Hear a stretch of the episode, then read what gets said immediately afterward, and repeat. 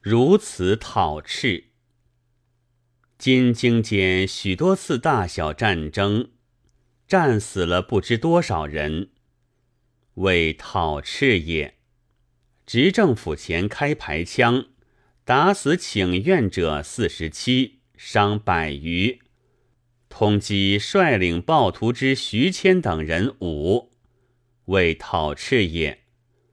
奉天飞机三临北京之空中，掷下炸弹，杀两妇人，伤一小黄狗，为讨赤也。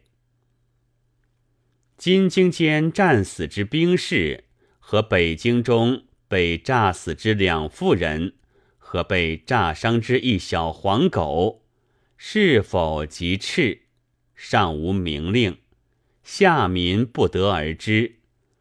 至于府前枪杀之四十七人，则第一明令以云有误伤云。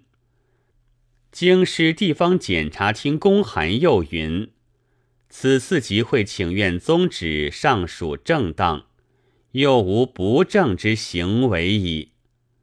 而国务院会议又将从优拟续矣。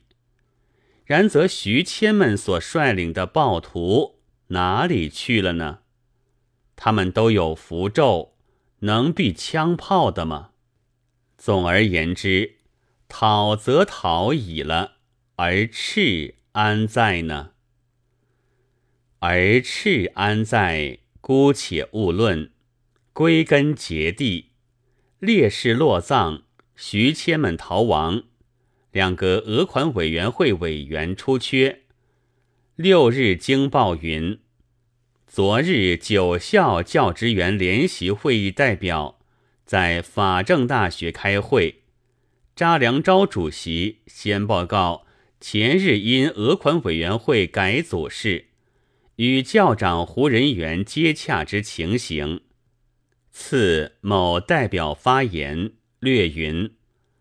政府此次拟以外教材三部事务官接充委员，同仁应绝对反对，并非反对该项人员人格，实因额款数目甚大，中国教育界仰赖甚深。